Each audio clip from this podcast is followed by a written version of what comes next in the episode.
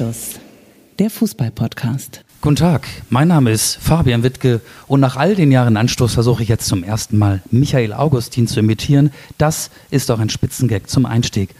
Nein, hier ist das Original. Hier ist Michael Augustin. Ich klinge ein bisschen anders, meine Stimme hat ein bisschen gelitten, aber Fabian sieht blendend aus wie immer und darf heute mein Gast sein, denn wir zeichnen diese Anstoßfolge bei mir auf. Der Tisch ist gedeckt und du hast noch gar nicht zugegriffen. Was ist da los? Nee, wirklich sehr, sehr gut. Es stehen Datteln auf dem Tisch, es stehen Cashew-Nüsse, frei nach dem Motto Cashew if you can. Englische Weingummi, die natürlich wie immer das Lenkrad auf der rechten Seite haben. Und dazu gibt es Wasser aus den Gläsern. Das finde ich sehr gut. Und mein Einstiegsgag wäre, ich übe ja so ein bisschen Robert Habeck momentan und ich, also ich, ich würde ja äh, sagen, es ähm, war irgendwie eine, eine, eine, geile Geschichte, ähm, dass die Union jetzt äh, zum ersten Mal performt hat und auf der anderen Seite hat natürlich Schwarz-Gelb ordentlich mal einen auf den Sack gekriegt. Dafür stehen wir für eine, für eine geile Geschichte für, für junge Hörerinnen und Hörer. Ähm, darüber werden wir natürlich auch sprechen, über den Tabellenführer. Ist das das Leicester City aus Deutschland oder lästern da nur andere drüber? Das wird zu klären sein. Außerdem sind wir am Wochenende beim Duell der Wölfe gegen die Fohlen gewesen und außerdem haben wir dabei auch noch einen Kater entdeckt, aber da kommen wir vielleicht später zu. Und außerdem haben wir ja, was haben wir denn noch? Ja, wir haben einen Uli Hoeneß, der so ein bisschen als, als drollig, als, als kultig in den Ruhestand gegangen ist. Und mittlerweile muss man sich die Frage stellen, wie viel Drollig und Kultigkeit schützt einen eigentlich noch vor sich selbst oder vor einem selbst? Ähm, auch darüber werden wir sprechen. Und wir haben ganz viel Post bekommen.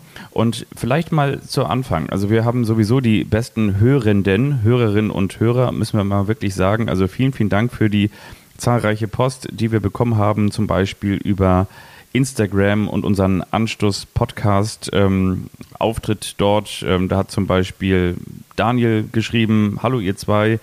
Ähm, er hat uns am Wochenende gehört und, und äh, wollte mal wissen, wie das da so aussieht vor Ort, ähm, warum wir da zu zweit im Stadion waren und wie das da mit der Sportschau aussieht. Oder wir haben von Lars eine ganz tolle Nachricht bekommen, der hat uns gehört, moin moin Michael und Fabian, da ihr in der letzten Folge über eine Weinschorle zum Aufmachen gesprochen habt, wollte ich euch die Winzer Weinschorle von Kunzmann ans Herz legen. Schmeckt ausgezeichnet und man kann sie schon fertig gemischt kaufen. In diesem Sinne, Prost, macht weiter so. Ich höre euren Podcast total gerne ausgefeilter Fußball-Sachverstand. Da weiß ich nicht, ob er das wirklich ernst meint. Damit meint er mich. Viele Grüße aus Augsburg, weil meine Augsburger so performen. Das kommt dabei raus. Haben wir mittlerweile wir viele, Augsburg viele zu sehr abgekultet. Aber erstes Zwischenfazit, ihr merkt, der Redeanteil ist so 80-20 Fabian, das war vorher nicht abgesprochen. Das ist für mich ganz gut, für meine Stimme ganz gut. Ich trinke hier keine Weinschorle, ich trinke Ingwer. Ingwertee, selbst zubereitet heute, für teuer Geld. Ingwer gekauft, ein bisschen Honig reingemacht. Schmeckt sehr lecker. Dir kann ich hier stilles Wasser anbieten. Äh, Bier ist einfach nicht verfügbar gerade. Wenn ich krank bin, gibt es kein Bier. Basta. Nein, aber ähm, ja, es ist vielleicht auch ein Vorteil, wenn meine Stimme so ein bisschen leidet. Da wird sich deine Schwester nicht beschweren, dass ich dir immer ans Wort falle. ist natürlich auch, muss, muss ich sagen, ein super Energiespartipp, wenn man einfach mal selber die, Stimme ein bisschen runterdrosselt. Ähm, nee, gut, wir wollen ja nicht zu sehr ähm, in schlechte Robert, Robert Habeck-Imitation verfallen. Außerdem haben wir für euch noch das kultige Schlagzeilen-Orakel zum DFB-Pokal vorbereitet und natürlich der eine überrascht den anderen. Wie kriegen Wo, wir das alles unter? Womit wollen wir einsteigen? Was möchtest du dir? Ich, du bist ich, krank, du darfst dir was wünschen. Ja, so wie früher, ähm, auf, bei uns gab es zu Hause die Gesundwert-Couch. Ähm, da durfte man sich hinlegen und dann auch ausnahmsweise mal ein bisschen Fernsehen. Heute ist es für dich der Gesundmach-Podcast. Du darfst dir etwas aussuchen, du darfst dir etwas wünschen, womit wir einsteigen. Ich will zurück nach Westerland. Ich wünsche mir Nordseeluft und Nordseeduft. Ich war ja in der vergangenen Woche fünf Tage auf Sylt und da möchte ich mit dir so ein kleines Spiel spielen. Erstens ähm, habe ich mich gefragt, warum das Werder Bremen Lachstrikot auf Sylt noch nicht zum Kassenschlager geworden ist. Das würde farblich perfekt passen. Und dann möchte ich von dir wissen, ich war in einem Familienhotel, sowas kann ich sagen, mit meiner Frau, mit meinen beiden Töchtern in Rantum. Also das war jetzt keine High Quality, das war jetzt aber auch mehr als Campen. Es war aber nicht in äh, Campen, äh, nicht in Kampen. Und ähm, es war so, so ja normal. Da waren Familien, die, die aus ganz Deutschland kamen. Und ich habe insgesamt. Kann man am Ende sagen, ihr wart randum glücklich? Wir waren randum glücklich mit dem Hotel, mit dem Wetter, mit der Insel. Es war sehr schön da, sehr erholsam. Und ich habe in dem Hotel vier Menschen mit vier unterschiedlichen Fußballtrikots, Schrägstrich Fußballpullovern gesehen. Und du sollst mir sagen, welche vier Vereine waren da in diesem Hotel in der, im Restaurant, im Essensraum sozusagen zu sehen. Was glaubst du, welche vier unterschiedlichen Trikots, Schrägstrich Pullover habe ich gesehen? Bayern München, Borussia Dortmund, HSV und Werder Bremen. Bayern München ist richtig, HSV ist auch richtig, dann noch FC St. Pauli und Hansa Rostock. Okay. Ja, so, Okay. das nur als kleine Reminiszenz an die schönen Tage in Sylt. Jetzt können wir auch zurückblicken, vielleicht gehen wir chronologisch vor. Freitag, Derby, HSV beim FC St. Pauli. Wollen wir darüber reden? Lass uns darüber reden. Ja. St. Pauli hat gewonnen, 3 zu 0. Ich ähm, muss ganz ehrlich sagen, Okay, nächstes Thema. ich hatte ja so ein bisschen geungt, dass ein äh, Spielverlauf, frühes Führungstor nach vier Minuten, danach irgendwie Spielabbruch wegen zu viel Pyro aus dem Gästeblock.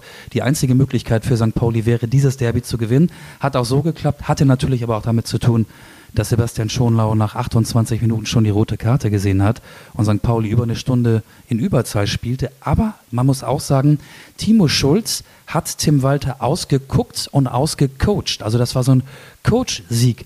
Das ging damit los, dass St. Pauli im 3-5-2 gespielt hat mit Eric Smith, eigentlich ein Achter oder ein Sechser als zentralen Abwehrspieler ähm, zwischen Gigala und Medic. Das war ein ganz guter Move von äh, Timo Schulz. Da hat beispielsweise Robert Glatzel, der bis dato beste Torjäger der zweiten Liga, keinen Stich gesehen.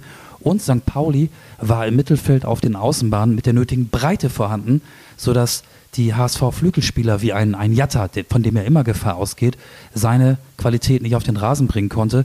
Und ein Ludovic Reis, das war für mich der beste HSVer, eigentlich einer von zwei Achtern, neben Benisch im System von Tim Walter, der musste zunehmend auf die Außen ausweichen. Das hat Timo Schulz richtig gut gemacht. Und bei Walter fand ich auch typisch Walter irgendwie. Der hat nach diesem Platzverweis sein System nicht geändert. Walter, immer Walter hat er Immer gespielt, Walter, Ne? immer Walter. Das 4-4-2 war dann eben ein 3-4-2. Er wollte Ja. die Kontrolle des Spiels nicht aus der Hand geben. Am Ende war es aber, finde ich, aufgrund der zweiten Halbzeit ein verdienter Sieg für St. Pauli. Die 15 Minuten, die im ersten Durchgang noch übrig blieben, die St. Pauli in Unterzahl spielte, waren ausgeglichen. Da war der HSV tendenziell sogar stärker. Aber nach dem Seitenwechsel, finde ich, war das dann ein verdienter Sieg. Wie hast du das Spiel gesehen? Jetzt habe ich doch so viel geredet. Ich habe Ne? das Sieg ja, das Sieg, sag mal heute ist, aber ich habe den, den Sieg ja aus der Redaktion verfolgt und ja, also ich glaube ganz ehrlich, dass der FC St. Pauli dieses Spiel deutlich schwieriger hätte gestalten müssen oder anders gesagt, es wäre für den FC St. Pauli deutlich schwieriger gewesen, wäre der HSV über 90 Minuten in, in voller Montur da am Start gewesen, so ähnlich wie die volle Montur ja draußen rund um das Stadion war, aber da kommen wir vielleicht gleich noch drauf zu sprechen. 1445 Polizeibeamte aus verschiedenen Bundesländern, meinst ja, du die? Die meine ich unter anderem. Und nein, also das war natürlich äh, ein Stück weit das Momentum. Das war natürlich genau diese Situation, die total dämlich war. Ich glaube, ähm, Schonlau muss da nicht reingreifen. Ich meine, selbst wenn Aminido durch ist, heißt es ja noch lange nicht, dass er dieses Tor erzielt. Und der Hamburger SV hat es ja auch gezeigt gegen Das war ein. Geschwindigkeitsvorteil. Ne? Amenido ist deutlich schneller als Schonlau und in dem Fall ging das äh, Match auf, finde ich, für, für Amenido, für St. Pauli. Obwohl Amenido gerade eine schlechte Phase hat. Also der hat in den Spielen davor und ja auch am äh, Freitag gegen den HSV viele Chancen vergeben. Aber dieser Sprint-Sieg und dieses Foul von Schonlau hat das Spiel mit entschieden. Eben, aber normalerweise, und das ist der, der Punkt, ähm, muss Schonlau da ja nicht hingehen, weil selbst wenn Amenido durchgeht und selbst wenn er dieses Tor macht, hat der HSV zum Beispiel ja auch gegen Hannover 96 gezeigt, dass sie die Klasse haben, so ein Spiel dann auch nochmal wieder für sich zu drehen. Aber diese Chance nimmst du dir dann natürlich, wenn du da diese rote Karte in Kauf nimmst und vor allen Dingen in der 28. Minute, wir haben ja auch schon mal darüber gesprochen, als der HSV da bei Hannover 96 in der 90. plus x Minute Königsdörfer da durch war, da kann man dann vielleicht auch mal einen Platzverweis Da muss provozieren. machen. Ne? Da musst du es das war ja wahrscheinlich der machen. Vorwurf, den wir den Aber- 96ern gemacht haben, Leopold und äh, Moroja. Da darfst du es halt nicht machen und von daher war das, glaube ich, auch einfach echt äußerst dämlich, aber natürlich auch gut, dass die Mannschaft sich dann auch ein Stück weit vor den Kapitän gestellt hat und gesagt hat, ja, dieser Klassiker, wir gewinnen, wir verlieren zusammen. Am Ende interessiert mich noch viel mehr, du bist ja privat da gewesen. Wie war die Stimmung im Block? Bier duschen, ausgelassen, Hose runter, Ähm, Oberkörper frei. Ich finde, die Stimmung war normal. Also wirklich normal. Äh, in der Schlussphase, als sich der Derby-Sieg für St. Pauli abzeichnete, wurde es richtig laut. In der ersten Halbzeit war die Stimmung normal. Also ich will nicht sagen wie in einem normalen Zweitliga-Heimspiel des FC St. Pauli, aber eben auch nicht so, wie man es sich vielleicht vorstellt, wenn der HSV zu Gast ist. Vielleicht dort deshalb, weil sich die beiden Mannschaften jetzt schon seit ein paar Jahren in der zweiten Liga begegnen und weil diese Derbys auch nicht mehr ganz so besonders sind. Also die Mannschaft ist ja jetzt auch nicht durchgedreht nach dem Spiel. St. Pauli macht ja nach Siegen. So viele gab es ja in der Vergangenheit nicht immer ein Siegerfoto vor den Fans, also vor der Heimfankurve oder bei Auswärtssiegen, die gibt es ja noch seltener, vor der Gästefankurve. Ähm, das hat es gegeben. Ja, es hat auch eine Ehrenrunde gegeben, aber es war jetzt keine ausschweifende Party oder so, weil es eben auch schon mehrere Siege in der zweiten Liga gegen den HSV gab. Ja, mittlerweile einfach ein ganz normales Zweitligaduell geworden, das jetzt in, das in würde ich nicht Jahr sagen, aber eben nicht mehr so besonders wie Wann ist der HSV abgestiegen? 2018 ja. gab es ja das erste Derby dann. Also so ist es dann nicht mehr. Bis, bis, ja, oder sagen wir vielleicht ein normales Zweitliga-Derby geworden. Kein, kein, kein außergewöhnliches Spiel mehr, weil es nutzt sich so ein bisschen ab äh, und es ist ja auch nicht mehr so, dass der FC St. Pauli nach eben, das ist auch angesprochen, nach den Siegen so dieses Gefühl hat, ah, jetzt haben wir den großen FC Bayern. Ja. Sind wir wieder. Da sind wir wieder. Jetzt ist uns eben tatsächlich das Aufnahmegerät abgerauscht. Wir wissen nicht genau, was noch alles aufgenommen wurde. Wir waren dabei, über die Stimmung beim Derby zu sprechen. St. Pauli gegen den HSV, da hast du mich gesagt. Aber eigentlich waren wir damit schon fertig und wollten zum nächsten Komplex kommen, ne?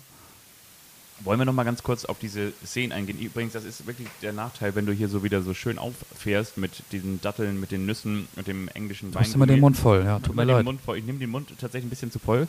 Wollen wir noch mal darüber sprechen, über das, was ja auch schon heiß im Netz diskutiert wurde, über das Vorgehen der Polizei in Hamburg rund um das Stadion vor Anpfiff?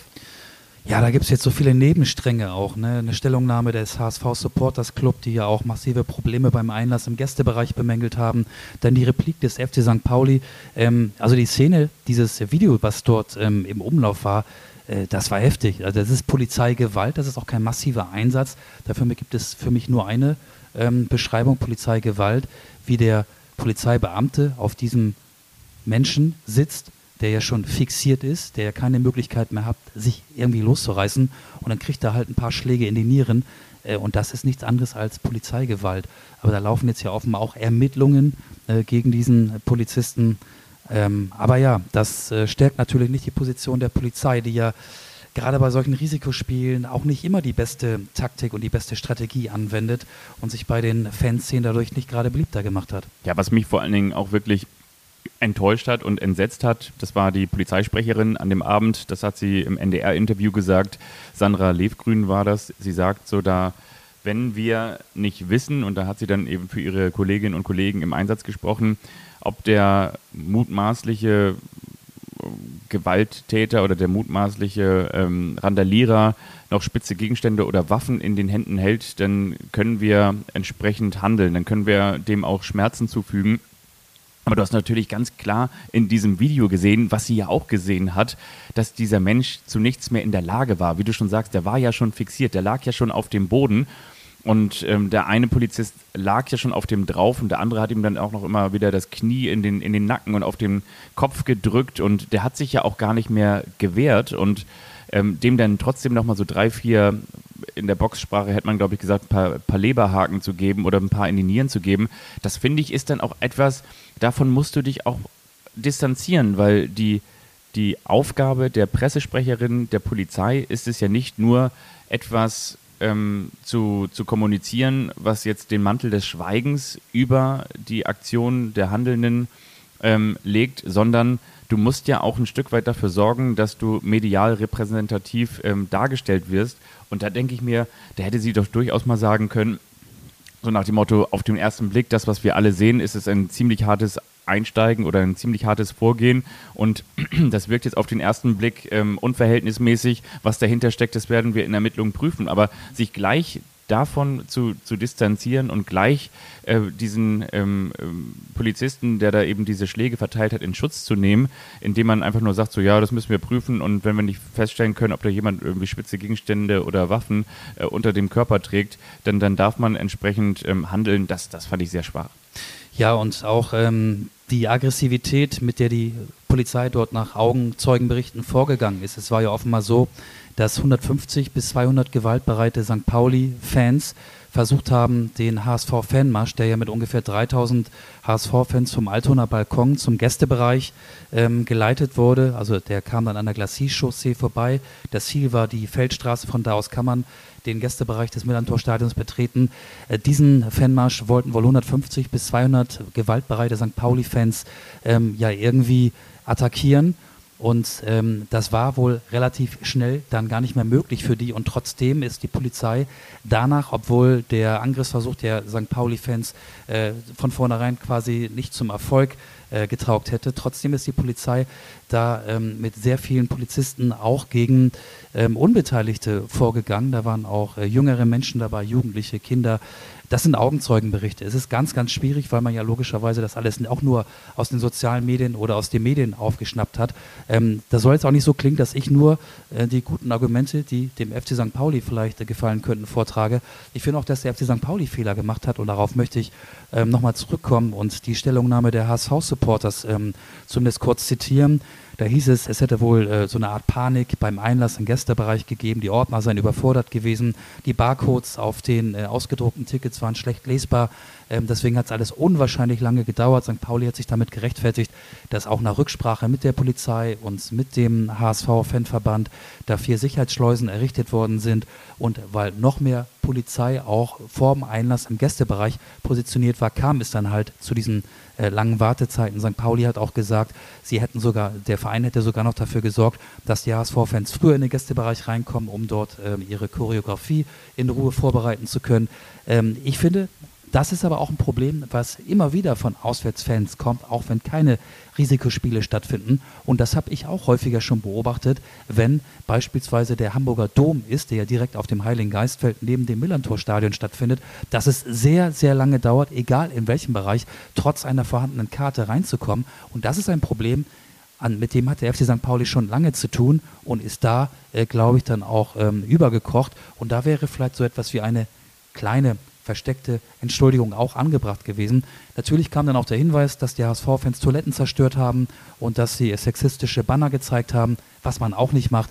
Aber ja, es ist so eine unübersichtliche Gemengelage, finde ich, und aber auch kein allzu großes Nachspiel, was uns nach einem solchen Derby überraschen sollte. Das geht jetzt noch ein paar Tage so weiter und irgendwann ja, laufen die Ermittlungen und dann ist es ja auch die Aufgabe der Medien, da dran zu bleiben, dass die Ergebnisse auch publik gemacht werden. Mich kotzt es einfach an, sowas zu sehen. Mich kotzt es einfach an, sowas zu sehen, wie wieder jemand, der am Boden liegt, der wirklich nochmal vermöbelt wird und dann nochmal reingehauen wird und nochmal reingehauen wird und nochmal reingehauen wird. Bin ich total ich, bei dir. Ich, ich, krieg da einfach es gibt so viele Nebenstränge da, Genau, es gibt mittlerweile, ja klar, es gibt total viele Nebenstränge und ich möchte auch gar nicht immer derjenige sein, das mache ich natürlich so ein bisschen immer aus Spaß, dass wenn du so eine St. Pauli-Haltung annimmst, dass ich natürlich gerne immer so eine kleine Kontrahaltung annehme, aber ich bin weder HSV-Fan noch irgendwie mag ich St. Pauli nicht, sondern ich, ich, was mich wirklich ankotzt, ist irgendwie, haben wir auch schon drüber gesprochen, dass ähm, du, da haben wir ja am Samstag drüber gesprochen, als wir auf dem Weg zum VfL Wolfsburg war, dass du, wenn der Hamburger SV den, den oder die Fans des Hamburger SV den Fanmarsch da am Altonaer Balkon startet ähm, mit mit den 2.000, 3.000 Leuten da, dass du da so viel Polizei ähm, ähm, einsetzen musst und dass du die ganzen Straßen sperren musst und Hamburg am Wochenende mit den vielen Baustellen und den ganzen Touristen in der Stadt ist ohnehin schon ein Nadelöhr und dann ist da die ganze Innenstadt verstopft und, und, und so viel Personal und so viele Steuergelder sind gebunden und so weiter und so fort. Und ich habe überhaupt gar nichts gegen Rivalität und ich mag auch die Derbys. Und ich finde es auch gut, wenn es da irgendwie zündelt, qualmt und irgendwie gehört das auch dazu. Eine tolle Choreografie haben wir gesehen in Anlehnung an TV-Spielfilm beim Hamburger SV und auf der anderen Seite natürlich auch tolle Fahnen und tolle Gesänge, Herz von St. Pauli. Das soll bei jedem Zweikampf von mir aus auch knistern. Aber diese ganze, ich sag's jetzt einfach mal, diese ganze Scheiße drumherum, die, die geht mir auf der einen Seite auf den Sack und wenn die Polizei dann eben nicht zur Deeskalation beiträgt, sondern am Ende sogar noch eigentlich diejenigen sind oder die, die Polizei noch am Ende in der Exekutive noch die, diejenige ist, die, die äh, als einziges eskaliert, dann denke ich mir irgendwie so, Leute, dann komm, dann, dann, dann lass uns das nicht machen. Ich habe Sonntag witzigerweise äh, mit jemandem gesprochen, der hat beruflich da in, in Altona Ottensen zu tun. Der war schwer genervt, der kam einfach nicht nach Hause. Der hatte auch nicht auf dem Plan, weil er jetzt kein wirklich fußballinteressierter Mensch ist, dass da dieser Fanmarsch langläuft. Und es sind Steuergelder, die da verschwendet werden. Und es ist ja nicht nur so, dass das stattfindet, wenn der HSV am Millantor spielt, sondern auch wenn der FC St. Pauli im Volksparkstadion spielt oder wenn Hansa Rostock hier spielt oder wenn Dynamo Dresden, ganz gleich, ob in der zweiten oder dritten Liga irgendwo zu Gast ist. Also mich würde das massiv nerven, wenn ich nicht für wenn ich kein Interesse für Fußball hätte. Und ich kann es verstehen, dass sich jeder darüber aufregt, weil letztendlich geht es ja nur darum, dass Menschen rechtzeitig zu einem Fußballspiel, das in diesem Fall um 18.30 Uhr begonnen hat, kommen. Dafür gibt es Busse, dafür gibt es Bahnen, dafür gibt es Autos, dafür gibt es Fahrräder, dafür gibt es in Hamburg Roller, E-Scooter, alles Mögliche. Zwei gesunde Beine hat möglicherweise auch manch einer im Angebot. Es gibt so viele Möglichkeiten, rechtzeitig zum Anpfiff da zu sein. Und das ist ein Aufwand, der eigentlich, ehrlich gesagt, nicht zu rechtfertigen ist. Nicht im Verhältnis steht, ne? Nee. Wollen wir weitermachen mit den Wölfen, mit den Fohlen und mit dem Kater, die wir am Samstag gesehen haben? Welchen Kater haben wir am Samstag gesehen? Weiß ich auch nicht, weiß ich auch nicht. Auf jeden Fall. Ich habe nur Wölfe und Fohlen gesehen. Ich habe ganz müde Augen gesehen, als wir in Hamburg losgefahren sind mit dem ICE. ich habe zwei Wolfsburg. kleine Kinder, ne? die schlafen auch nicht so gut. Natürlich. Eins ist gerade übrigens äh, stark erkältet. Ja. Momentan ist hier nur ein Kind zu Hause. Ich hoffe nicht, dass sie jetzt gleich wach wird. Sonst müssen wir halt die Folge nochmal unterbrechen. So viel schon mal als kleine Vorschau. Ich hoffe, dass das nicht passieren wird. Kein Problem, aber du hast ja auch hier Jan Ingvar Carlsen Bracker in deinem Ja, aber er Glas. hilft ihr ja nicht. Hilft ihr ja nicht, aber ja, gut. äh, Mal sehen. Mal gucken, ob sie, ob sie durchhält. Ansonsten machen wir ihr diese Folge gleich an. Wie fandst, wie fandst du unseren Trip? Darauf soll es doch hinauslaufen. Ja, wie war es für dich mit mir beim Spiel Wolfsburg gegen Gladbach? Also wir sind erstaunlich gut hingekommen. Du hast dir noch einen schönen ähm, Energieriegel in Hannover beim Umstieg geholt, aber da möchtest du wahrscheinlich nicht drauf hinaus, sondern wir wollen auf die, die Den, Wolfsburger den zu hole ich immer da in so einem Bioladen. Das Ja. ist so ein äh, Reformhaus, ne? im Reformhaus. Das ist ein äh, Brownie mit äh, Pekanuss. Ja. Äh, mit Pekanüssen drauf. Schmeckt sehr gut, kostet allerdings auch so viel wie ein Dosenbier oder vielleicht sogar zwei. Also 3,60 Euro hat der gekostet. Das ist so ein Ritual. Wenn ich Zeit habe, hole ich da immer einen raus. Michael August Motto ist PK-Nuss statt PKW, deswegen fährt er mit der Bahn nach Wolfsburg. Nicht aber immer, aber in diesem Fall ja. Und das war, okay, du wolltest erstmal von der Hinfahrt erzählen. Auf dem Rückweg war es vielleicht ähm, nicht die beste Idee, die Bahn genommen zu haben. gab ja mal wieder den Klassiker, ne? Irgendeine Verbindung stockt dann immer, aber vielleicht können wir über die Verbindung der beiden Mannschaften blicken. Wir stellen fest, beide sind keine Spitzenmannschaften. Beim VfL Wolfsburg war uns das schon länger klar. Bei Borussia Mönchengladbach ist uns das klar geworden, weil sie trotz individueller Klasse mit Markus Thüram aktuell in guter Form zweimal in Führung gegangen sind, aber eben diese Führung Der auch wieder witzigerweise, der, der war ja dafür bekannt, dass er ganz, ganz viele Großchancen Ja. liegen lässt. Ja. Der hat ja die ersten beiden Chancen optimal genutzt, hat nur eine vergeben. Also das war ein völlig anderer Tyram. Und ich finde, Player und Tyram, Player war ja zum ersten Mal auch wieder nach längerer Ausfallzeit von Beginn an dabei bei Gladbach. Player und Tyram haben immer wieder die Lücken in der Wolfsburger äh, Deckung gefunden und haben immer wieder die Wege in die Tiefe angeboten und angenommen.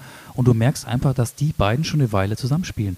Total, absolut, genau. Reingerückt für, für Christoph Kramer, der ja Außenbandprobleme hat und ja, hat mich auch überzeugt. Und auf der anderen Seite merkst du beim VfL Wolfsburg das, was wir auch schon häufiger festgestellt haben im Laufe der Saison. Es ist nicht überzeugend, aber trotzdem ist die individuelle Klasse so gut beim VfL Wolfsburg, dass immer irgendein Spieler, ob es jetzt ein Matcher ist oder der bärenstarke Mamouche nach Einwechslung, Ey, dann- das sagst du so en ne? passant. Den fand ich überragend. Ja. Also wie der den Ball mit dem Rücken zum Ja. Tor nach dieser Flanke von Otavio angenommen hat, verarbeitet hat, sich gedreht hat, dann versenkt hat. Also wahrscheinlich hat das 1,30, also oder vielleicht maximal zwei Sekunden gedauert. Ja. Und der war ja überhaupt nicht zu kontrollieren. Der hatte auch noch eine Kopfballchance an die Latte.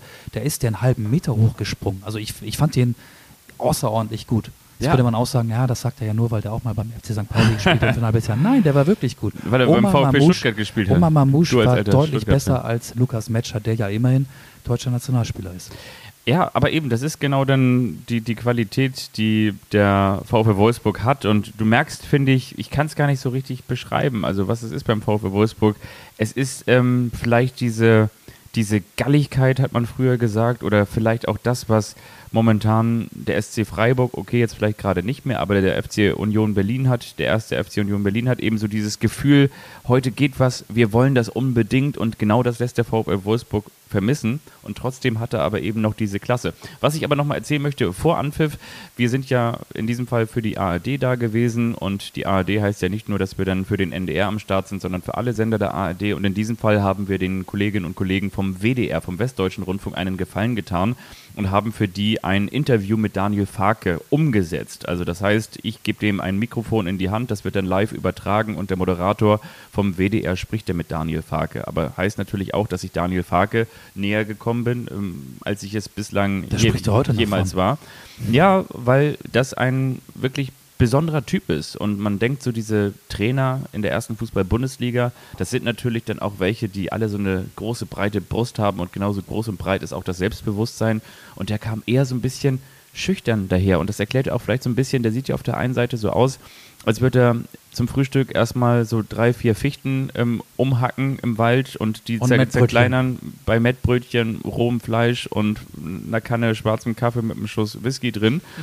ähm, aber letztendlich ist der redet er ja so ein bisschen so wie, wie Christian Wörns und sagt so, ja, ja, hier heute und meine Mannschaft hat ganz ruhig trainiert unter der Woche und deswegen glaube ich, dass wir, wenn wir ruhig und konzentriert und fokussiert trainieren, dass wir auch ein gutes Spiel machen. So redet er ja und ist ganz schüchtern und ist so ein bisschen. Fakelt, der fakelt ein bisschen zu lange, ne? Ja, so mit den, mit, den, mit den Schultern so ein bisschen so eingekrümmt nach vorne, so ein bisschen hochgezogen steht er dann da.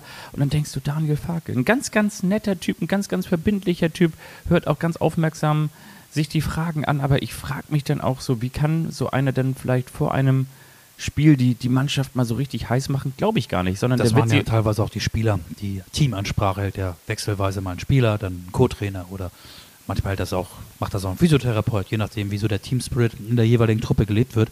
Ähm, aber Daniel Farke ist ja nun jemand, der durch seine Zeit in England auf sich aufmerksam gemacht hat und Norwich, ne? Norwich City, genau. Und ich gehe einfach mal davon aus, dass der viel Ahnung von Fußball hat. Das ist jetzt eine ganz steile These. Ja, ist echt eine steile These.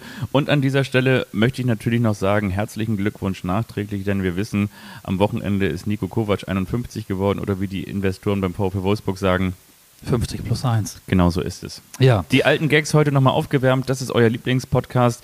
Das ist es eigentlich auch schon aus meiner Sicht. Ja, du hast festgestellt, der, der VfL, so heißt er ja, Borussia Mönchengladbach, ähm, die Elf vom Niederrhein nach der breiten Brust, nach dem Derby-Sieg 5 zu 2, die Fohlen, die haben es halt nicht geschafft und ähm, sind in dem Sinne eine Mannschaft mit ganz, ganz vielen guten Spielern, aber sie sind keine Spitzenmannschaft. Nee, weil Wolfsburg die klareren Chancen hatte im zweiten Durchgang. Für Gladbach war das ein glücklicher Punktgewinn. Ja. Kurz noch zwei, drei Sätze zur Rückfahrt. Wir wollen uns jetzt auch nicht, wir wollen euch nicht zu sehr mit äh, einem relativ bedeutungslosen Bundesligaspiel wie dem zwischen Wolfsburg und Gladbach langweilen. Die Rückfahrt war dann so, dass man sich gerne wieder hingesetzt hätte an die Schreibmaschine und Leserbrief an die Deutsche Bahn geschrieben hätte oder an den Enno, das ist ja ein niedersächsisches Unternehmen, das diesen Regionalexpress, der zwischen Wolfsburg und Hannover hin und her pendelt, betreibt. Warum, wenn so viele Gladbacher da sind, das waren bestimmt locker 4000, ja. warum dann nicht ein, zwei, drei Waggons mehr ranhängen? Warum dann nicht die Taktung verändern? Mann, war das eng im Zug. Und die rochen auch nicht alle gut. Und es hatten auch nicht alle einen Sitzplatz. Vier hatten auch nicht sofort einen Sitzplatz. Aber also bei dem einen oder anderen Fohlen im Zug hätte man durchaus mal die Hufen vorher ausklopfen sollen, bevor ja, der da oder, reingeht, oder? Oder, oder so ein bisschen die Pferdeäpfel ja. aufnehmen können. Ja. ja, also es war trotzdem eine friedliche Fahrt. Die waren, finde ich, auch relativ nüchtern die waren jetzt nicht so, dass, dass man sich Sorgen machen musste, dass einer den Zwischenstopp Hannover nicht mehr erreichen würde. Das waren nette Jungs, überwiegend waren es Jungs, nette Jungs, mit denen ich gerne mit etwas mehr Abstand zusammengereist wäre. Und an der Stelle hätte ich mir, wie gesagt, ein paar Waggons mehr gewünscht und habe kurz überlegt, ah, was doch die richtige Entscheidung, die Bahn zu nehmen und das Auto stehen zu lassen. Ähm, aber ja, wir sind ja umweltfreundlich. Es war die richtige Entscheidung. Es war die richtige Entscheidung, auch wenn wir dann doch wieder wirklich sehr, sehr spät erst in Hamburg waren. Aber auch damit. 22 Uhr. Ja, wollen wir Wahnsinn. euch nicht nicht nerven. Womit wollen wir denn unsere Zuhörerinnen und Zuhörer nerven? Wollen wir noch mal ganz kurz erzählen? Ich möchte an dieser Stelle eine Einladung aussprechen.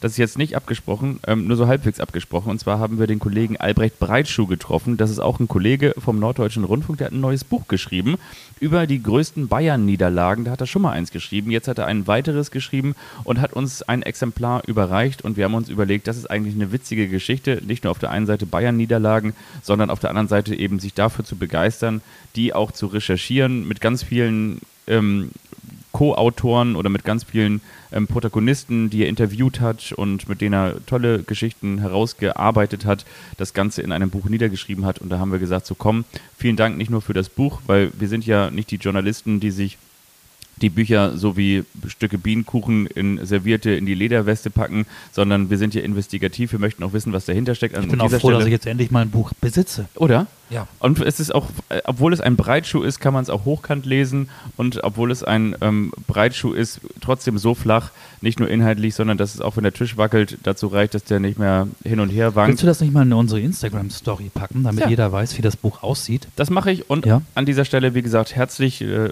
herzlich willkommen. Und diese Einladung ist ausgesprochen. Albrecht Breitschuh, komm gerne mal mit diesem Buch vorbei in unseren Podcast. Das wäre schön. Ihr Auftritt war peinlich. Das ist der Fußballclub Bayern München und nicht die Generalversammlung von Amnesty International. Ich kann, wenn ich heiser bin, noch viel schlechter Menschen imitieren, aber das war Uli Hoeneß auf der Jahreshauptversammlung des FC Bayern München. Nicht am Rednerpult, sondern im Vorbeigehen, als er Michael Ott, dem größten Bayern-Katar-Kritiker, ähm, noch ein paar charmante Worte mit auf den Weg gab. Was macht das mit dir? Ich habe überlegt, Michael Ott ist nicht Kirsten Ott. Kirsten Ott war ja die. Ist die, auch nicht Andi Ottel. Die gesungen hat, ähm, die immer lacht. Dann ist ähm, Michael Ott der, der, der wieder sagt. Und zwar dem großen Uli Hoeneß. Ja, was macht das mit mir? Wie gesagt, ich habe eingangs schon mal erwähnt, ich finde, Uli Hoeneß war so ein bisschen der, hahaha, da sitzt man dann im Doppelpass und ähm, die haben dann da alle so drei halbe getrunken und sagen, ah, der Uli Hoeneß, der hat mal wieder so einen coolen Spruch rausgehauen und hahaha und dann, dann lachen alle so in dieser Stammtischatmosphäre. Gibt ja auch viele Sendungen im bayerischen Fernsehen, die genau darauf abzielen, dass Leute irgendwo angesäuselt sitzen. Und der Doppelpass ist bei Sport 1. Genau, aber es gibt ja auch noch weitere viele so, okay. Sendungen im bayerischen im Fernsehen, weiß ich, wie zum Beispiel, ich denke da hier an Ottfried Fischer und so, ne, du kennst doch, alle sitzen da in so verstaubten, ähm, verrauchten teilweise Eckkneipen, schweres, dunkles Holz und dann werden da so ein paar Parolen gezündet, so ein bisschen eine Mischung aus Kabarett und Stammtisch. Und genau in dieser Melange reiht sich ja eigentlich auch Uli Hoeneß schon seit Jahren ein. Und er ist ja irgendwie so ein bisschen derjenige, der immer sagt, was richtig und was falsch ist. Aber an dieser Stelle finde ich wirklich, muss man aufpassen. Und wir sind noch nicht ganz bei Tim Wiese. Auch da möchte ich später noch mal zwei Sätze zu sagen. Oha. Werder Bremen und Tim Wiese. Wir sind natürlich noch nicht ganz bei Tim Wiese. Aber das, was Uli Hoeneß jetzt gemacht hat, ist, dass er den FC Bayern München von Amnesty International abgegrenzt hat. Und Amnesty International setzt sich unter anderem für den, den ähm, ersten Grundsatz unseres Grundgesetzes ein. Artikel 1 Absatz 1, die Würde des Menschen ist unantastbar. Das heißt, wir kämpfen für Gleichberechtigung, wir kämpfen für die Menschenrechte auf der ganzen Welt. Und ähm, mal eben einen Cutter-Kritiker so abzufiedeln und zu sagen. Der ja auch nur Fragen gestellt hat, vorher, als genau. er das Mikrofon ähm, in seinen Händen hielt, Fragen an Herbert Heiner gestellt hat.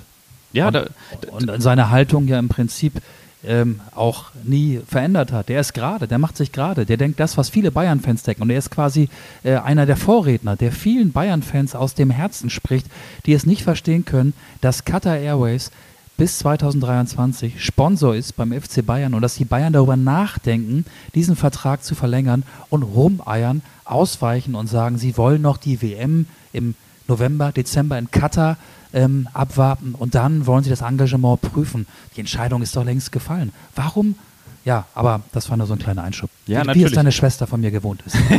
das ist auch völlig in Ordnung, sonst wird sie auch was vermissen. Liebe Grüße an dieser Stelle. Aber ich möchte einfach nochmal sagen, es, es ist mittlerweile ähm, für mich an einem Punkt, wo ich, äh, oder wir sind mittlerweile an einem Punkt, äh, bei dem ich jetzt nicht mehr drüber, drüber lachen kann, weil mich, mich nervt das einfach nur so und so Menschenrechte damit abzutun, zu sagen, ha, wir sind hier der FC Bayern München und nicht Amnesty International, das ist, finde ich, schon eine Aussage, die, die bleibt schon hängen und die halten auch nach. Und da denke ich mir so, okay, ähm, da muss man sich, finde ich, ehrlich gesagt, auch als FC Bayern München schon auch ein Stück weit von distanzieren, aber das machen sie natürlich nicht, das machen sie aus guten Gründen auch nicht. Ich habe übrigens in der vergangenen Woche angefangen, einen Podcast zu hören, das ist eine Koproduktion Spotify und der Spiegel.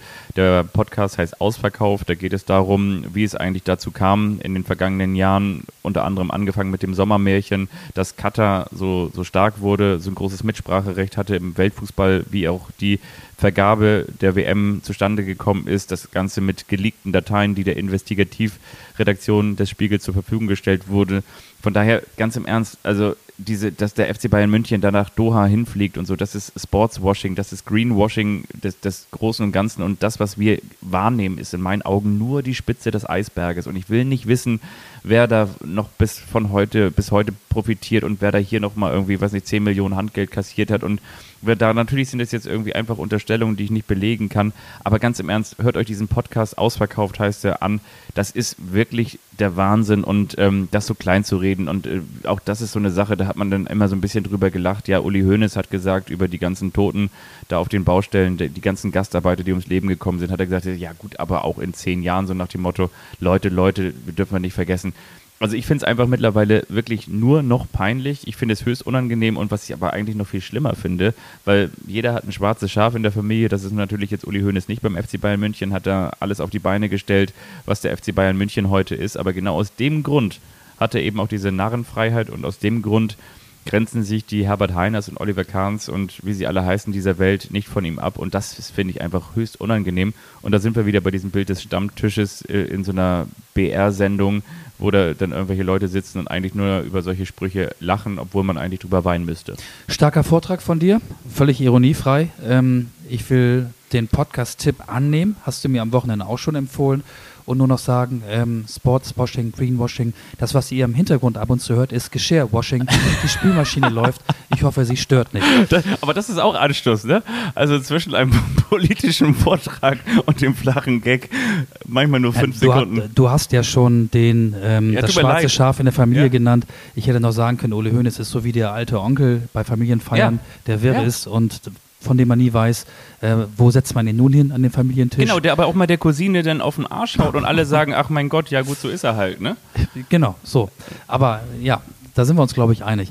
Wir könnten noch reden über den 2-0-Sieg von Union Berlin gegen Borussia Dortmund. Wir galoppieren hier wie Markus Thüram in der ersten Halbzeit über das VW-Stadion, über den Rasen der Volkswagen Arena durch diesen Podcast. Vielleicht auch so ein bisschen aus Zeitgründen, weil wir auch nicht genau wissen, wie lange meine Tochter noch schläft Und der- wie und lange wie lange die Batterie noch halten und wie Und lange Stimme. meine Stimme noch Ja. mitmacht. Deutscher Meister wird nur der FCU, der erste FC Union Berlin. Haben sie gesungen, die Eiserne nach dem 2 zu 0 gegen Borussia Dortmund. Ja, glaubst du daran, dass das eines Tages, vielleicht sogar schon im Mai 2023, Wirklichkeit werden könnte? Na, was die Punktebeute angeht, jetzt habe ich so ein paar Nüsse im Mund. Man sagt ja so, Haberer ist besser als Braucherer.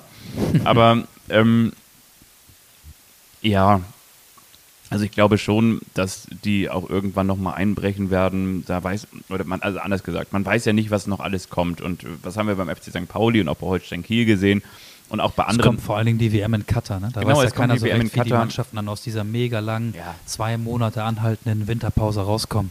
Genau, das ist das eine. Dann hast du nicht nur die WM in Katar, du weißt nicht, äh, Verletzungspech, du weißt nicht, ob jetzt im Winter, viele sagen ja auch, diese Winterpause ist so gefühlt wie eine Sommerpause, ob da die Vereine dann vielleicht auch nochmal aus dem Ausland nochmal zuschlagen und irgendwie großes Geld investieren, weil sie sagen, okay, in der Rückrunde wollen wir in unserer Liga nochmal angreifen, kaufen vielleicht dann nochmal einen Spieler weg oder es kommt nochmal eine Corona-Welle oder verletzen sich zwei, drei Leistungsträger.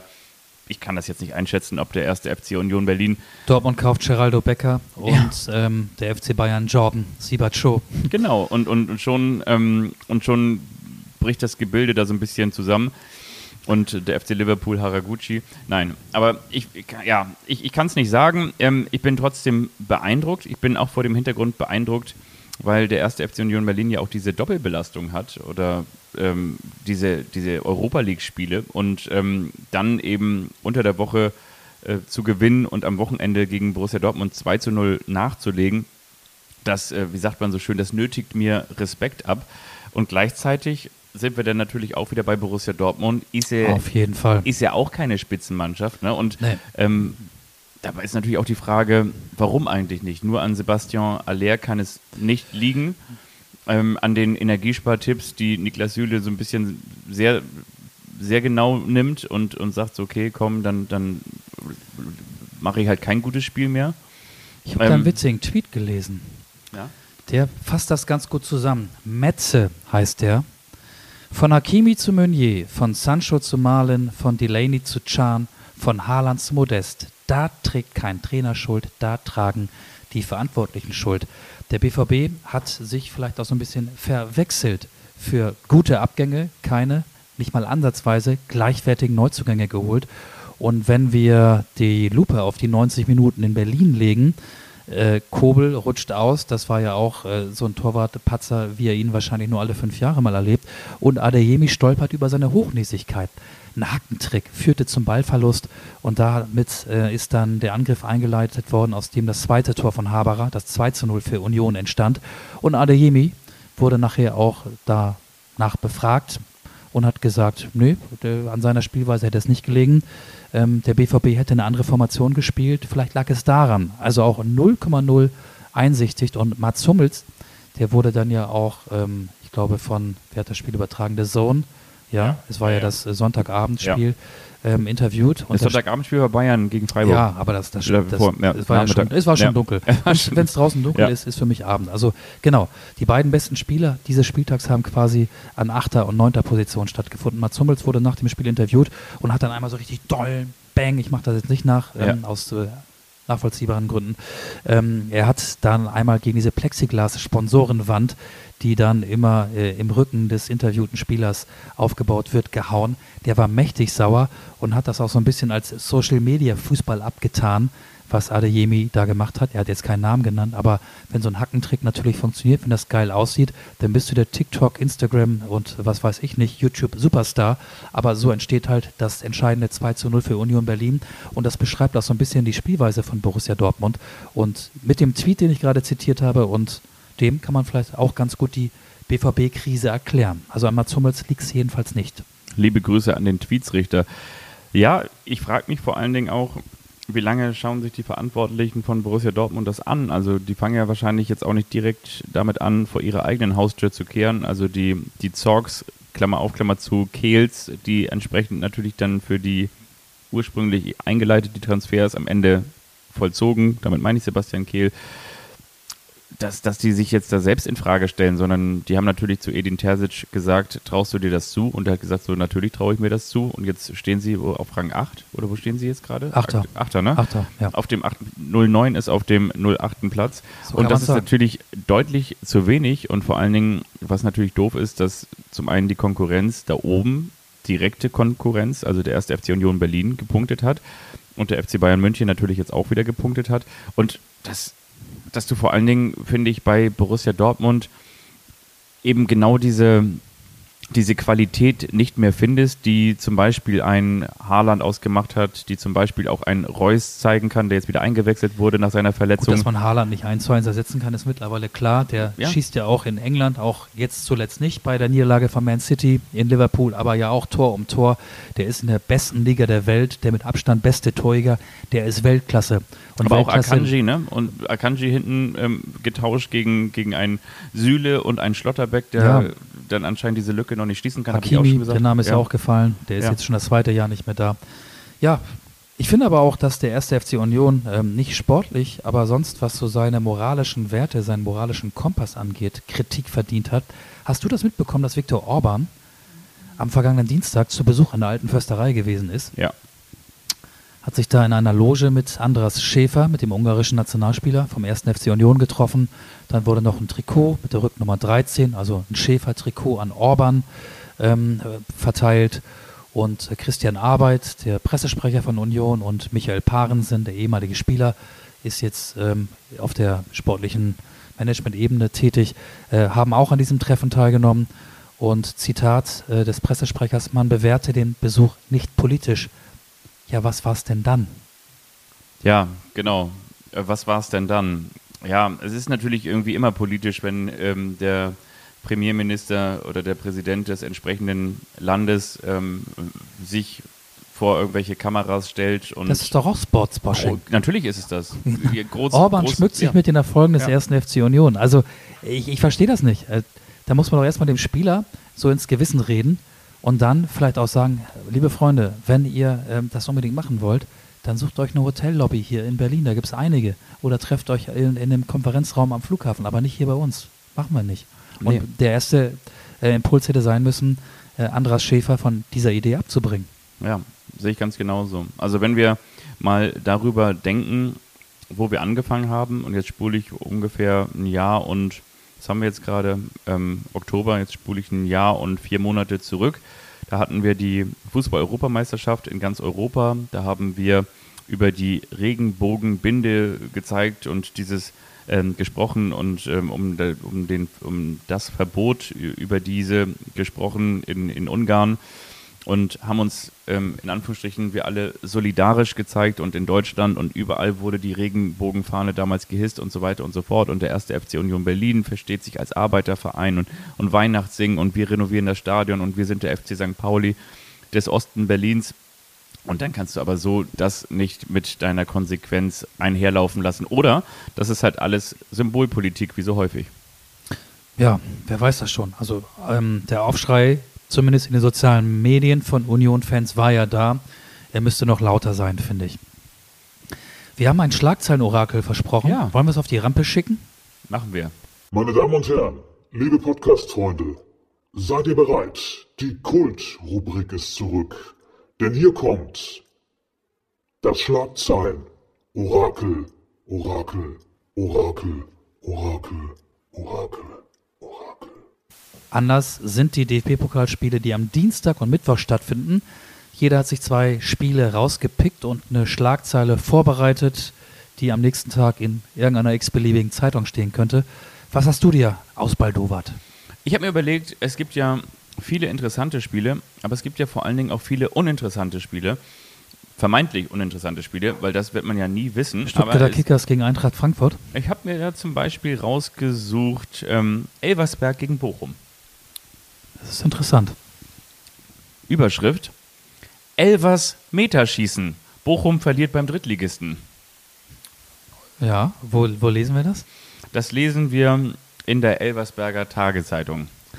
Okay, vielleicht gibt es die sogar. Ach, weiß ich nicht. Sonst in der Saarbrücker Zeitung. Genau. Elversberg ist nicht weit von Saarbrücken entfernt. Ich habe mir witzigerweise dieses Spiel, das am Dienstag um 20.45 Uhr ausgetragen wird, auch rausgesucht. SO Elversberg Hast gegen du den wirklich VfB auch? Ja. Sargenhaft. Also Saar, der Fluss, ne? Saarland, Saar, die Saar. Sargenhaft, Doppelpunkt. Elversberg schießt Bochum aus dem Pokal.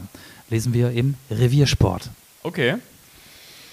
Dann habe ich natürlich ähm, den DFB-Pokal-Klassiker Sandhausen gegen den Karlsruher SC. Erst Sand im Getriebe, dann KSC.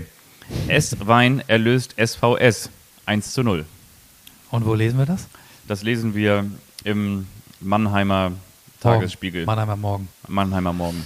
Bei mir gibt es eine Schlagzeile, die sich auf das Spiel Eintracht Braunschweig gegen den VfL Wolfsburg bezieht. Niedersachsen Derby, Dienstag ab 2045 im DFB-Pokal. Da bin ich. Da bist du. Ach, das sagst du jetzt eben so nebenbei. Wusste ich gar nicht. Stark. Aber ich mache nur die Interviews. Immerhin. Immerhin. Pokal K.O. groß geschrieben, schwarz eingefärbt, Watsch. Pokal K.O. Watsch, Doppelpunkt. Nikos aus in der Nachbarschaft. Die Bildschlagzeile am darauf folgenden Tag. Finde ich sehr gut. Davon, ähm, dafür kriegst du 5 von 5 Enjoy-Sternen von mir. 5 von 5 Anstoß-Sternen von mir. Dann habe ich noch, ich habe noch zwei. Ach so, ich habe nur zwei hab, insgesamt. ach so, okay. Ich habe noch, Ich lehne mich zurück und genieße. ich habe natürlich, das habe ich auch, ist ein bisschen auch deine Schlagzeile. Jahnsinn. Maximilians Hammer schießt Düsseldorf ins Tal der Tränen. Weil der heißt ja Maximilian Talhammer. Ja, das stimmt. Jahnsinn. Maximilians Hammer schießt Düsseldorf ins Tal der Tränen.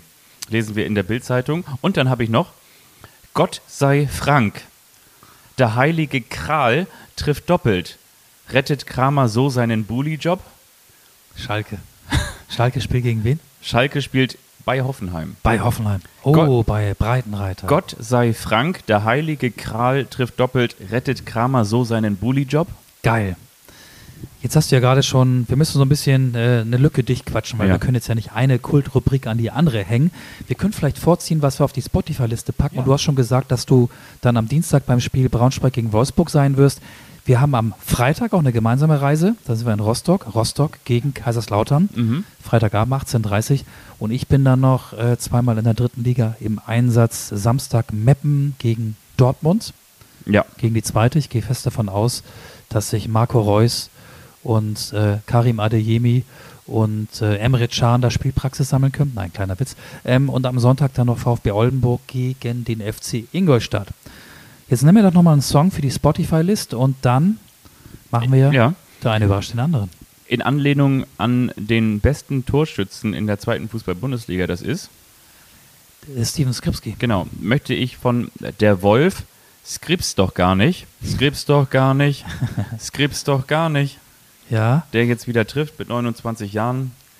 Der Marcel Rapp, der Trainer der Kieler, der sagt, das liegt daran, dass er jetzt zum ersten Mal seit langer Zeit nicht mehr verletzt ist Oh, das könnte eine logische Erklärung sein. und aus dem Vollen schöpfen kann. Steven Skripski hat acht Tore schon geschossen in der zweiten Liga. Von mir gibt es äh, in Anlehnung an die an das Vier-Punkte-Polster des Tabellenführers Union Berlin vor Bayern München von Nina Hagen. Nina Hagen, nicht Eisern Union, die Stadionhymne, die gibt es nicht, sondern ich bin da gar nicht pingelig, heißt der Song. Ich habe ihn nie gehört, aber er ist von Nina Hagen, deswegen kommt er auf unsere Liste. Ich habe übrigens auch noch einen, und zwar wurde doch ähm, Erik Maxim Choupo-Moting als der Sohlenspieler bezeichnet, weil er den Ball doch so schön mit der Sohle spielen kann. Ja. Und da wünsche ich mir O Sole Mio. Oh Sole Mio. Mhm.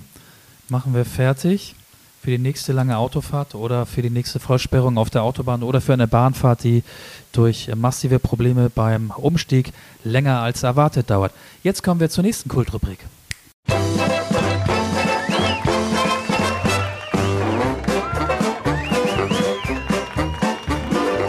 Das ist der eine, der überrascht den anderen.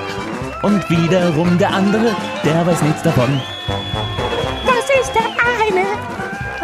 Den anderen. Und wiederum der andere, der weiß nichts davon.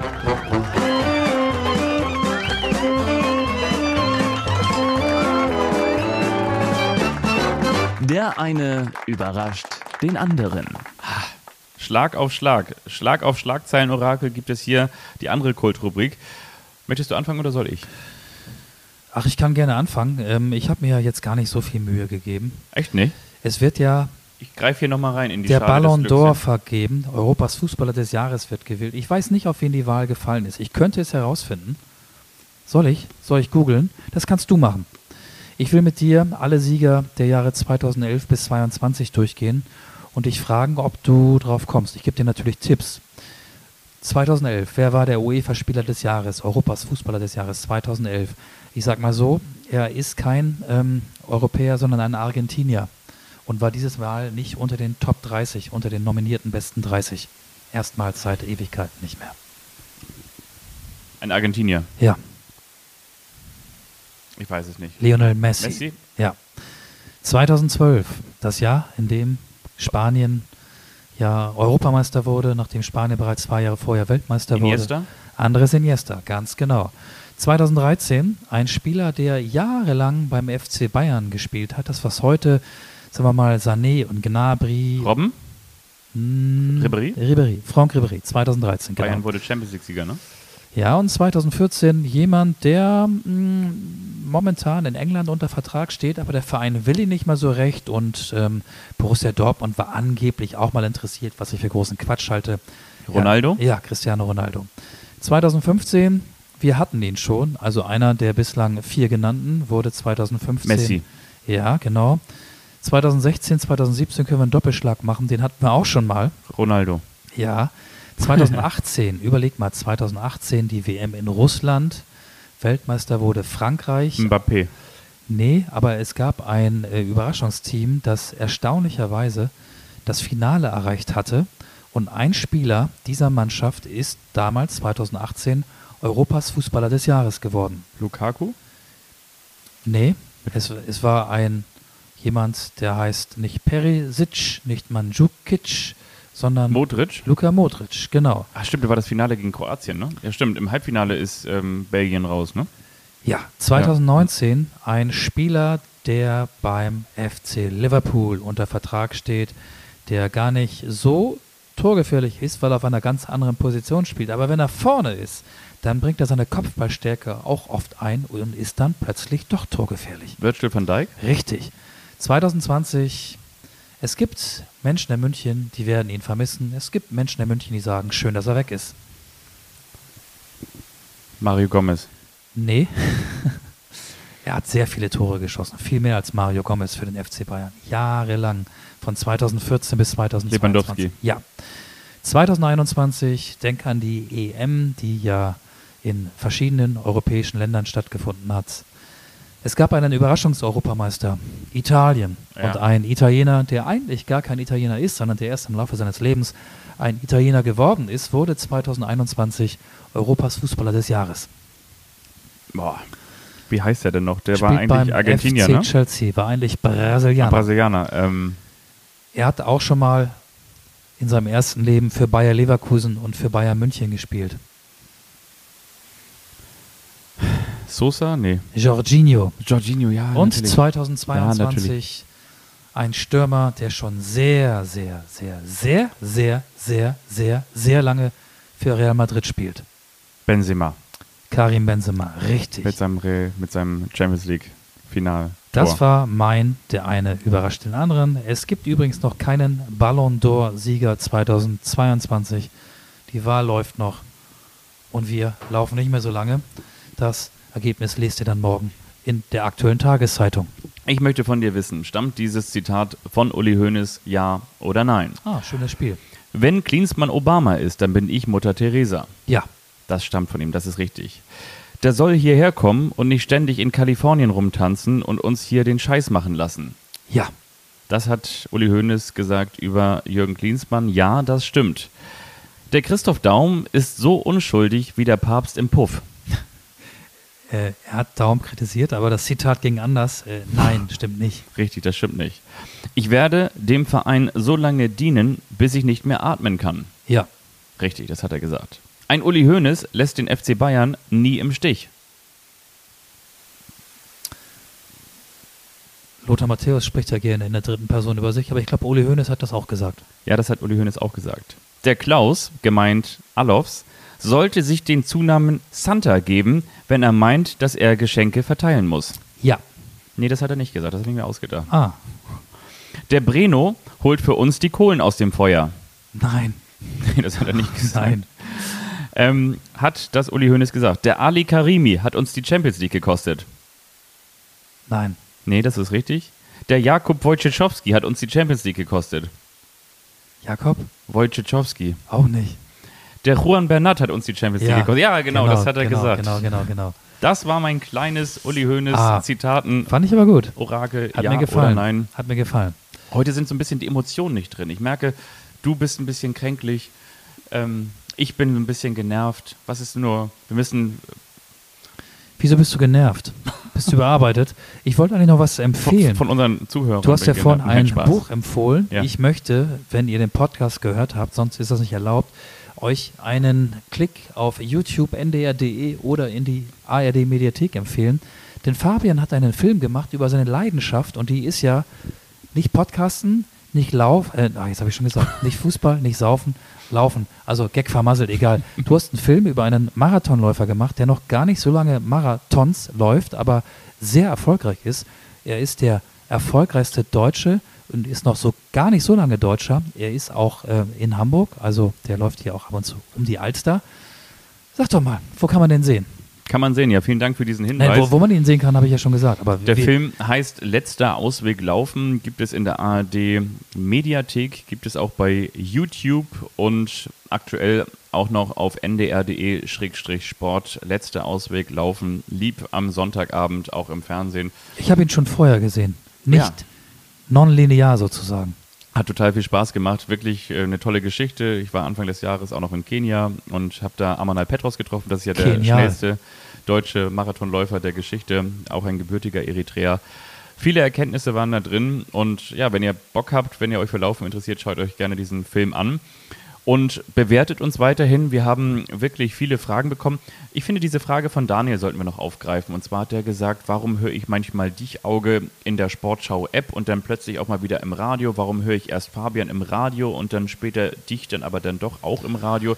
Ist nicht so ganz einfach zu erklären. Wollen wir es Nee. kurz mal erklären? Ja, es Nein. gibt. Also, Doch, gerne, nein, Doch, Spaß. machen wir eben. Ich versuch's mal. Es gibt seit zwei Jahren die Online-Audiorechte und die sind im Besitz der ARD. Da gibt es beispielsweise in der Sportschau-App die 90-minütige Konferenz, die ja im UKW-Radio in der Halbzeit um 16.08 Uhr beginnt und dann bis zum Halbzeitpfiff dauert und äh, zum Ende der zweiten Halbzeit um 16.55 Uhr beginnt und dann bis zum Schlusspfiff dauert. Das kann man da wirklich nonstop von der ersten bis zur letzten Sekunde hören in der Sportschau-App und auch auf einigen anderen ähm, Webseiten. Und wenn man aber die ganze Zeit Radiosender hört, äh, wie NDR 2 oder WDR 2, dann blenden die sich um Punkt 16.08 Uhr und um Punkt 16.55 Uhr in die Konferenzen ein. Und da ist dann logischerweise vorher von dem Spiel, so wie jetzt neulich in Wolfsburg, ein anderer Kollege zu hören, das warst du jetzt ähm, in diesem Fall. Und das ist die Erklärung. Ich glaube, sie war gar nicht so kompliziert, wie ich es ursprünglich gedacht hätte. Genau, von mir nur zwei Sätze obendrein. Also diese Konferenz, die man aus dem Radio kennt, die gibt es neuerdings auch 90 Minuten, aber die wird dann in der gewohnten Konferenzzeit eben aus online in, ins Radio eingeblendet. Das ist das eine. Und wenn eben nicht aus dieser Online-Konferenz oder von dieser Online-Konferenz berichtet wird, dann gibt es andere Kollegen und das war in diesem Fall ich, genau das hast du gesagt. Das ist die Erklärung. Deswegen gibt es mal Auge, mal mich und im besten Fall wie in Wolfsburg gibt es uns beide.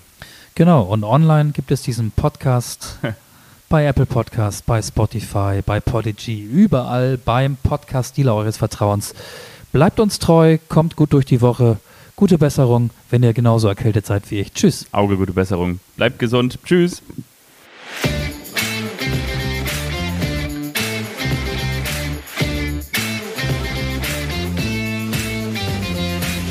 Anstoß, der Fußball-Podcast.